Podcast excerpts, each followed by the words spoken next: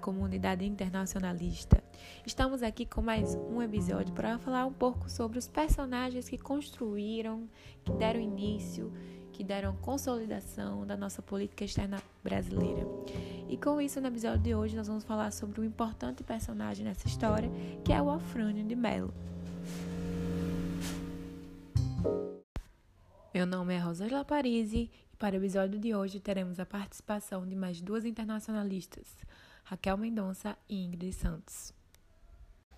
Popularmente conhecido como estadista da República, devido à sua biografia de alto valor historiográfico, Afrânio de Melo Franco, advogado, escritor, professor, político, ministro e tantos outros predicados que sua imponente personalidade pública e privada evoca. Membro de família tradicional mineira, nasceu em Paracatu, aos 25 de fevereiro de 1870. Formado pela Faculdade de Direito em São Paulo, foi deputado estadual de 1903 a 1906, iniciando neste último ano sua longa carreira como deputado federal, que durou até 1930, interrompendo-a periodicamente para servir ao governo federal. Sua carreira internacional começou após a sua missão diplomática à Bolívia, em 1917. Após isso, tornou-se ministro da Aviação durante um ano, de 1918 a 1919, e representou o Brasil na primeira Conferência Internacional do Trabalho em Washington, em 1919. Chefiou a delegação brasileira, em 1923, na Quinta Conferência Interamericana, em Santiago, e naquele mesmo ano embarcou para Genebra, como representante do Brasil à Liga das Nações, onde liderou de 1923 a 1926 a campanha mal sucedida e controvertida para obter um lugar permanente no Conselho da Liga. Logo após isso, em 1927, reeleito deputado federal, teve papel de destaque na formação da Aliança Liberal, sob cuja bandeira ocorreu a Revolução de 1930. De 1930 a 1933, foi ministro das Relações Exteriores no governo provisório de Getúlio Vargas. Durante a sua atuação na chefia do Itamaraty, um dos seus grandes destaques foram a reforma Melo Franco, da administração ministerial em 1931, e seu esforço mediador no conflito de Letícia entre a Colômbia e Peru. Já em 1934, depois de pedir demissão do Itamaraty, ele retomou o papel de mediador e conseguiu negociar um acordo de paz naquele mesmo ano. Em 1938, chefiou a delegação da oitava Conferência Interamericana e, durante os primeiros anos da Segunda Guerra Mundial, foi presidente da Comissão Interamericana de Neutralidade. E acabou morrendo em 1 de janeiro de 1943. Suas contribuições para a diplomacia brasileira começou em 1906, no qual foi eleito para a Câmara Federal, onde passou a integrar a Comissão de Diplomacia e Tratados.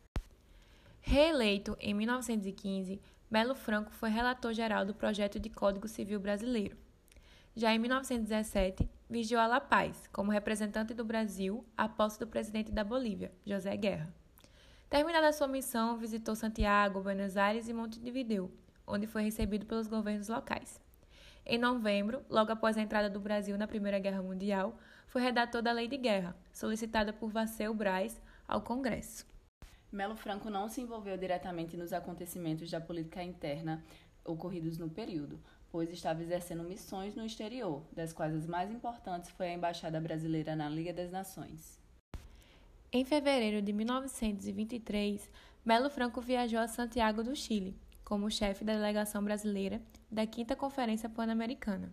Durante os trabalhos, houve um sério desentendimento com a delegação argentina, não chegando a um acordo sobre os termos de um tratado entre o Brasil, Argentina e Chile para a limitação dos navios de guerra. Também teve que ser adiada a discussão sobre a chamada Tese 12, de autoria do Chile, que recomendava aos países americanos a redução das despesas militares. Nos debates da comissão que elaborou o Pacto Gondra, coube a Melo Franco conciliar as divergências entre vários países latino-americanos, como Argentina, Chile e Uruguai, e os Estados Unidos, que, tendo retornado a uma política isolacionista após a Primeira Guerra, manifestaram-se a princípio contra o pacto.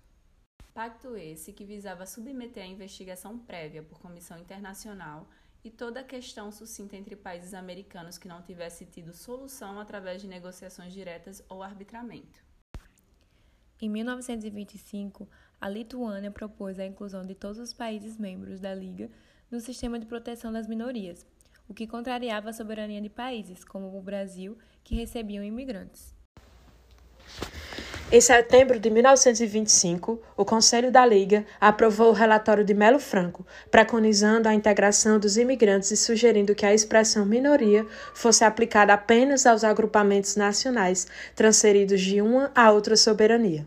Desta forma, Melo Franco conseguiu evitar que a situação da minoria alemã na Tchecoslováquia, os Sudetos, fosse equiparada à situação dos imigrantes estabelecidos em vários países do mundo, como os alemães no Brasil. A entrada alemã na Liga foi um marco em nossa participação. No início, acreditavam que a entrada dela fortaleceria a nossa candidatura. Porém, tal expectativa não se confirmou. Percebendo que não seríamos promovido, o Brasil veta a entrada da Alemanha como membro permanente do Conselho, uma vez que na Liga era necessário o consenso. A pressão isola o Brasil e assim ocorre o desligamento na Liga das Nações. Num prefácio à obra de Renata Almeida sobre a Liga das Nações, escreveu Melo Franco. Em verdade, o problema central da humanidade é o de paz no planeta, pois sem esta não haverá solução para as questões internas de cada povo, nem para as que se agitam na vida internacional. O mundo é pequeno e a interdependência dos povos cada dia é maior. As tormentas que desabam em qualquer ponto da Terra alcançam, em seus desastrosos efeitos, as regiões mais afastadas do centro do fenômeno, e ninguém escapa às suas consequências. Todos têm o seu quinhão de sofrimento. Com seu retorno para o Brasil, Melo Franco passou a integrar a comissão executiva da Aliança Liberal constituída pelos estados de Minas Gerais, Rio Grande do Sul, Paraíba e as demais oposições de estados, que coordenava a candidatura de Getúlio Vargas à presidência da República. Após a Revolução de 1930, tornou-se o primeiro-ministro das Relações Exteriores do governo provisório de Getúlio Vargas. Durante sua gestão, foram assinados 31 acordos comerciais, sua ação como mediador no conflito de Letícia, em 1933, entre Colômbia e Peru, lhe proporcionou uma indicação ao Prêmio Nobel da Paz, apoiado pelo Brasil e mais 13 países. Em setembro de 1933, ele pediu demissão do Itamaraty. Cinco anos depois, Vargas o designou presidente da delegação brasileira à oitava Conferência Pan-Americana em Lima.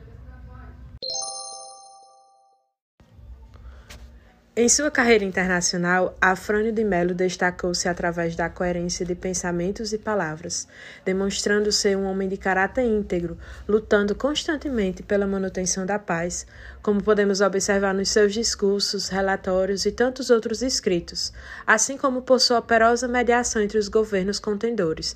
Podemos afirmar que houve sim a consolidação da estratégia de uma política externa brasileira.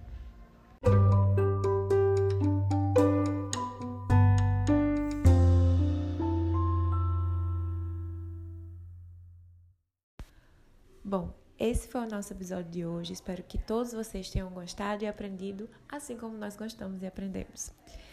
É isso. Um beijo a todos vocês e até o próximo episódio.